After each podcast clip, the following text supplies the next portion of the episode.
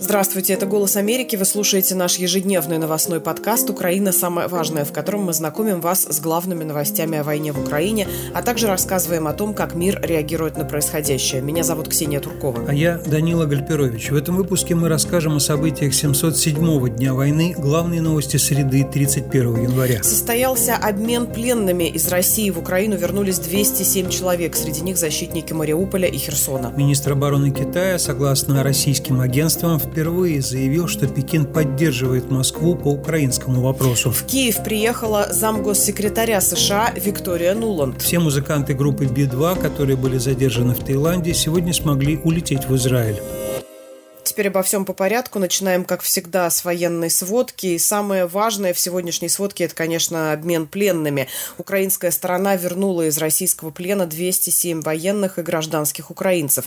Среди освобожденных военнослужащих защитники Мариуполя, Херсона, бойцы с острова Змеиный, морпехи и боевые медики. Это 50-й обмен пленными с начала полномасштабного вторжения России в Украину. Я напомню, что предыдущий обмен планировался на 24 января. Тогда в Украину должны были вернуться также более двух сотен пленных украинцев. Россия заявила, что 65 военнопленных были на борту Ил-76, который, как вы помните, упал в Белгородской области. Однако подтверждение этой информации так и не появилось. В свою очередь Минобороны России сообщила, что российская сторона передала Украине 195 человек. Они подчеркивают, что именно это число было передано Киеву. При этом обмены военнопленными между России и Украины прокомментировал президент России Владимир Путин. Он сказал, что Россия не будет останавливать обмен пленными с Украиной после крушения самолета Ил-76 цитата из Путина, остановит это обмены или нет, мы не будем останавливать обмены, нам своих ребят надо забрать. Что важно в сегодняшнем заявлении Путина, он сказал, что соотношение российских и украинских пленных 1 к 10, по его словам, в России тысячи пленных украинцев, а Украины всего несколько десятков российских солдат независимо подтвердить эти данные невозможно, и это похоже скорее на пропагандистский вброс. Но тем временем продолжаются обстрелы. Ночью 31 января россияне атаковали Украину 20 шахедами и тремя ракетами «Искандер-М». В частности, российские шахеды повредили одно из предприятий и здание магазина в Николаевской области. Там вспыхнул пожар, и один человек получил ранение. Также утром российские войска обстреляли корабельный район в Херсоне. Там ранен мирный житель. Из беспилотника было такого арестован Береслав Херсонской области. Пострадали супруги, которые ехали по городу на мотоцикле. Добавлю также, что количество раненых в результате вчерашнего ракетного удара по городу Покровску Донецкой области возросло до 8 человек. В свою очередь, российские чиновники сообщают об атаках украинских беспилотников. В Санкт-Петербурге ночью слышали взрыв. Телеграм-каналы сообщили об атаке беспилотника на завод «Невский мазут». Губернатор города заявил, что на промышленной площадке в Невском районе произошел инцидент, цитата, потребовавший внимания силовых ведомств. В свою очередь, источник «Украинской правды» в Главном управлении разведки Украины сообщил, что это работа именно украинской разведки. Также сообщается о массированной ракетной атаке Украины по черноморским объектам России, в том числе в оккупированном Крыму. Российские военные сообщают, что вроде как пресекли украинскую атаку с применением 20 авиационных управляемых ракет по объектам на, как они говорят, территории России, но имеется в виду, естественно, в первую очередь оккупированный Россией Крым.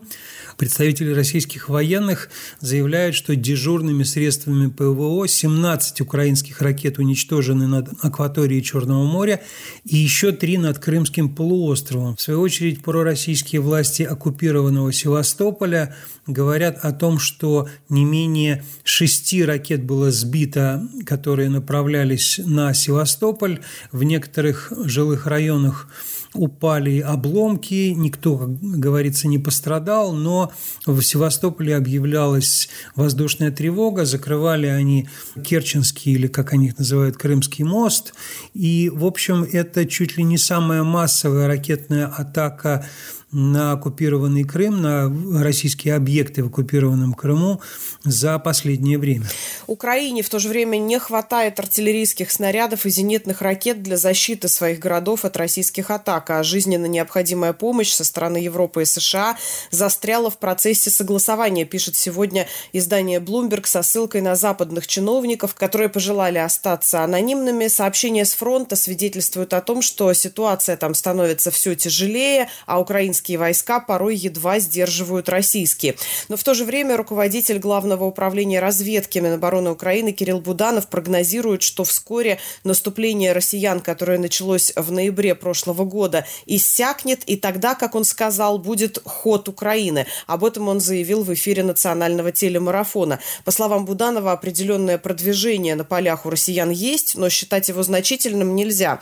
Он пояснил, что российские военные хотели как можно быстрее выйти на барьерный рубеж по реке Черный Жеребец в Харьковской области и на административные границы Донецкой и Луганской областей. Но сейчас, как он сказал, даже близко к этому ничего нет. Все это, я напомню, происходит э, на фоне слухов о том, что возможно отставка главнокомандующего вооруженными силами Украины Валерия Залужного и э, появляются то и дело новые публикации на эту тему. Вот сегодня э, появилась статья «Вашингтон-Пост», которая ссылается на источники в Киеве и сообщает о том, что конфликт между Зеленским и Залужным возник из-за разных позиций относительно мобилизации и э, вопросов о том, что нужно армии и что уже удалось получить украинским чиновникам от партнеров. Вашингтон-Пост сообщает о разговоре, который был между Зеленским и Залужным. И во время этого разговора якобы украинский президент сказал, что украинцы устали от войны, международные доноры также замедлили предоставление военной помощи, поэтому, по его словам, новый командующий смог бы освежить ситуацию. По словам двух человек, знакомых с переговорами, разногласия между Зеленским и Залужным обострились, как я уже сказала, из-за разных позиций относительно мобилизации. Сколько солдат Украине нужно мобилизовать в этом году? По словам собеседников издания, Залужный предложил мобилизовать около 500 тысяч военнослужащих, в то время как Зеленский посчитал эту цифру э, непрактичной, нереалистичной, учитывая дефицит формы, оружия, тренировочных центров, а также потенциальные проблемы, которые связаны с рекрутингом. Залужный же ответил, что Украине уже не хватает сил из-за растущих потерь, и ей нужно набрать как минимум 400 тысяч новых солдат, э, так как Россия планирует мобилизовать столько же. Однако наиболее серьезные и реальные трудности украинская армия испытывает именно с поставками боеприпасов, нехваткой ракет, снарядов и так далее. Объясняется то, что Украина не может эффективно противостоять российским обстрелам. Также нехваткой на поле боя этих снарядов объясняется, возможно, последнее продвижение российских войск, в том числе сообщается о захвате части Авдеевки, ошибки и за то, что Украина не получает обещанные снаряды, в первую очередь ответственен Евросоюз. Во всяком случае, признает это глава дипломатии ЕС Жозеп Барель. Он сказал, что по последней информации от государств-членов ЕС они смогли марта 2023 года до нынешнего момента поставить Украине 330 тысяч снарядов. Это всего треть от обещанного на год миллиона снарядов. То есть очевидно, что нехватка очень серьезная. Барель говорит, что в 2024 году попытаются европейские страны это компенсировать. Цитата из Бареля – до марта мы ожидаем увеличения этой цифры еще более чем на 200 тысяч, что составит 524 тысячи артиллерийских снарядов, то есть 52% от поставленной цели. Это будет за счет запасов как индивидуальных, так и совместных закупок странами ЕС, и до конца года запланированные поставки достигнут более миллиона снарядов. Имеющиеся цифры показывают, что будет дополнительно еще около 630 тысяч снарядов. Также Жозеп Барель заявил, что сегодня на неформальной встрече в Брюсселе министры обороны стран Евросоюза договорились подготовить дополнительно 20 тысяч военнослужащих украинской армии. По словам Барреля, Европа почти завершила миссию по обучению почти 40 тысяч солдат для украинской армии. Теперь договорились добавить к этому числу еще 20 тысяч солдат. Таким образом, всего подготовку пройдут 60 тысяч солдат. Уже в этом году Украина сможет получить и боевые самолеты F-16. Об этом заявила сегодня глава Минобороны Нидерландов Кайса Олленгрен по прибытии на неформальную встречу министров обороны стран Европейского Союза. Мы действительно упорно работаем над этим, сказала она. Над этим также упорно работают украинцы, и я уверена, что это произойдет в этом году, подчеркнула глава оборонного ведомства. В свою очередь, пять европейских лидеров написали совместное письмо обращения к союзникам и партнерам Украины, в котором призвали усилить поддержку Киева. Об этом пишет сегодня издание Financial Times. Письмо обращения подписали канцлер Германии Олаф Шольц, премьер Дании Метте Фредериксен, премьер Чехии Петр Фиала, Эстонии Кая Калас и премьер Нидерландов Марк Рютте. Они призывают к коллективным усилиям для долгосрочной поддержки Украины.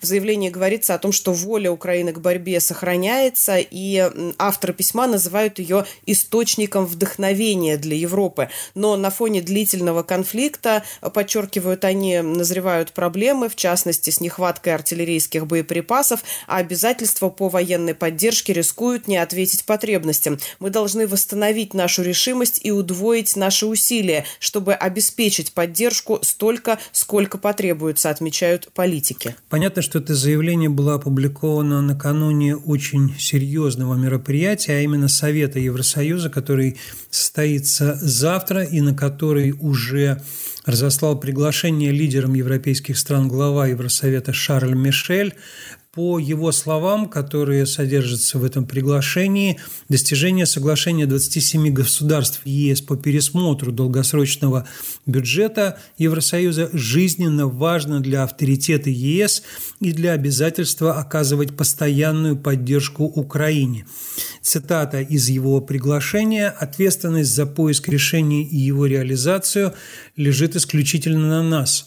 Учитывая обстоятельства, мы также воспользуемся этой возможностью для дальнейшего срочного решения всех аспектов нашей военной помощи Украине. И по словам Шарля Мишеля, военная помощь Киеву включает в себя поставку боеприпасов в соответствии с нашими выводами Евросовета от марта 2023 года, это как раз тот самый миллион снарядов, и корректировку соответствующих инструментов ЕС для более быстрой доставки помощи, дополняя при этом двусторонние усилия. Ну а в Киев сегодня приехала заместитель госсекретаря США по политическим вопросам Виктория Нуланд. Об этом в соцсети X написала американский посол в США Бриджит Бринк. Она опубликовала фото встречи Нуланд на Киевском железнодорожном вокзале. «Приветствую с возвращением в Украину заместителя госсекретаря по политическим вопросам Викторию Нуланд», написала она. «Сегодня мы встретимся с правительственными лидерами, ветеранами и гражданским обществом, чтобы подчеркнуть нашу общую приверженность победе над российской агрессией в Украине. Украине, подчеркнула Бриджит Бринк. О продолжающейся поддержке Украины на фоне сдерживания России и Китая говорил вчера на мероприятии в Совете по международным отношениям в Вашингтоне и помощник президента США по национальной безопасности Джейк Салливан. Он говорил, что в частности в отношениях с Китаем нужно выстраивать управляемую конкуренцию, говорить там, где надо, давить там, где надо. И в целом позиция Джейка Салливана по китайскому вопросу была достаточно мягкая. Почему я упоминаю о китайском вопросе? Потому что сегодня, вполне возможно, если это подтвердится, произошла довольно серьезная новость. Новый министр обороны Китая Дун Цюнь, которого назначили в декабре прошлого года, провел переговоры, это были первые его переговоры в международном формате, с главой российского военного ведомства Сергеем Шойгу, Переговоры эти прошли в режиме видеоконференции, и, как передают российские медиа, Дун Цюнь впервые открыто сказал о том, что Китай поддерживает Россию в вопросе Украины. Цитата из главы китайского военного ведомства, как передают ее российские источники оказали вам поддержку насчет украинского вопроса, несмотря на то, что США и Европа продолжают давить на китайскую сторону. Даже оборонительное сотрудничество между Китаем и Евросоюзом под ударом, но мы не будем из-за этого изменять или отказываться от установленной политики, и они не должны и не смогут помешать нормальному российско-китайскому сотрудничеству. Также Дун Цюнь сказал, что Россия и Китай, цитирую, как две важнейшие и ключевые силы в мире, должны решительно ответить на глобальные вызовы, а также он заявил, что Китай ощущает сильную поддержку России по тайваньскому вопросу, при этом он обвинил США в том, что Соединенные Штаты все время нацеливают свое острие на Китай и Россию, пытаются сохранить свою гегемонию в мире. Подтверждения этих цитат китайскими медиа пока нет, но если действительно новый министр обороны Китая так выразился, то это первый случай, когда Пекин открыто поддержал Москву в ее действиях против Украины. Тем временем даже исторически нейтральные страны занимают позицию противодействия России в ее агрессии. В частности, правительство Швейцарии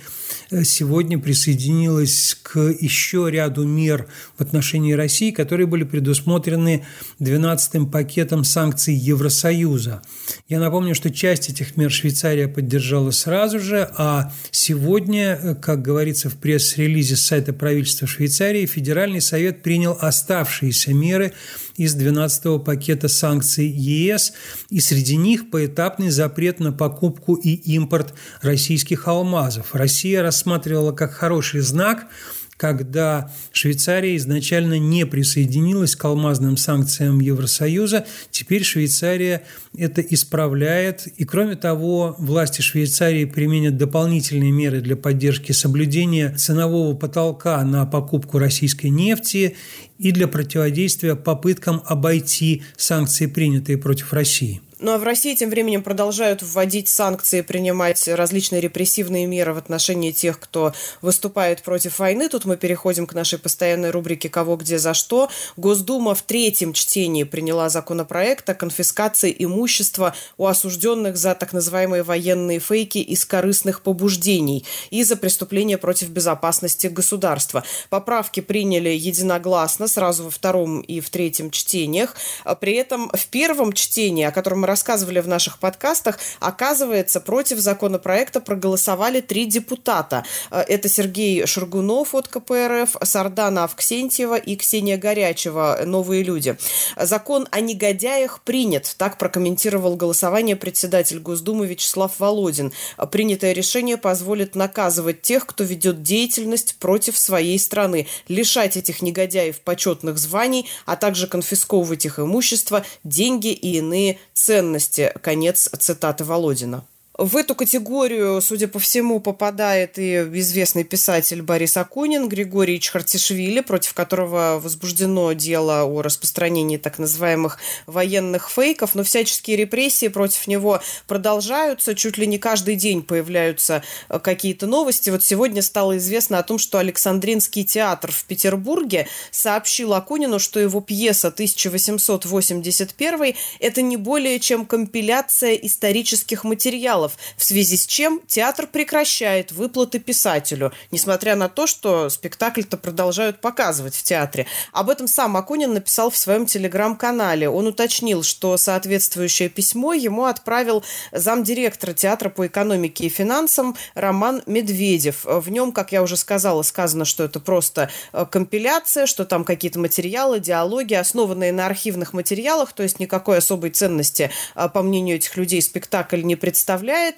Соответственно, текст произведения, уточняют они, принадлежит творческой группе постановки театра и режиссеру. В связи с этим театр решил прекратить выплаты, как они называются, по спектакльного вознаграждения. Сам же Акунин добавляет, что театр и до этого не отправлял ему никаких положенных денег, просто вот сейчас решил, видимо, закрепить это официально. Вообще, конечно, это очень напоминает сталинские преследования деятелей литературы и искусства 47-53 годов, когда сначала кто-то на высоком уровне выражал легкое неудовольствие каким-либо художественным произведением, а после этого на авторов спускалась целая свора различных критиков, объяснятелей, почему эти люди плохие. Мы знаем, что так было и с Михаилом Зощенко, и с Анной Ахматовой, и вообще с огромным количеством деятелей советской литературы и искусства. Действительно, это абсурдное совершенно заявление про историческую компиляцию компиляцию. Тогда, например, некоторые пьесы Эдварда Родзинского можно считать просто полностью компиляцией, ну, например, «Лунин» или «Смерть Джаков», которые я сам когда-то в театре играл. Но закончим мы наш сегодняшний выпуск скорее позитивной новостью для деятелей культуры, которые выступают против войны и известны своей этой позицией. Мы рассказывали жуткую историю о том, как музыканты группы Би-2 попали в тюрьму в Таиланде и как российская сторона требовала выдать всех тех, у кого нет двойного гражданства или гражданства других стран. Также мы рассказывали о том, что сначала у нас была эксклюзивная информация о вылете одного из участников этой группы в Израиль. И вот сегодня пришла информация о том, что все музыканты группы Би-2, которые задерживались миграционной полиции Таиланда, вылетели все-таки в Израиль, а не в Россию. В самолет в Израиль сели шесть музыкантов, в том числе один из лидеров Би-2, Александр Уман. И до этого, как я уже сказал, другой музыкант Егор Бортник уже вылетел в Израиль. Так что все семеро из группы Би-2 окажутся не в Москве. По словам юриста Би-2, 31 января в Бангкоке прошла встреча консулов Израиля и Австралии с МИДом Таиланда. Также таиландские дипломаты должны были встретиться с российским консулом, но, как предполагает юрист, отдельно от представителей Израиля и Австралии. Ну и это было все несколько часов. Видимо, все-таки дипломатам из Австралии, из Израиля удалось убедить таиландскую сторону, что не надо все-таки высылать музыкантов в Россию, и все они, музыканты, улетели в Тель-Авив. Глава МИД Израиля Исраиль Кац сказал, я рад, что благодаря умной и упорной дипломатической работе нам удалось освободить граждан Израиля, арестованных в Таиланде, вместе с их коллегами иностранными гражданами. Все они на пути в Израиль и чувствуют себя хорошо. Кто спасает одну душу, словно спас целый мир. Так что есть истории, которые заканчиваются хорошо, но, к сожалению, эта история стала еще и предупреждением всем, кто живет в России, работает в России, как-то высказывается против войны, предупреждением о том, что они не могут считать себя в безопасности не только внутри России, но и за ее пределами. На этом заканчиваем наш очередной выпуск. Не забывайте подписываться на нас в Google и Apple подкастах, а также слушать нас в приложении «Эхо». С вами были Ксения Туркова и Данила Гальперович. До встречи. Большое вам спасибо за внимание. Продолжим завтра.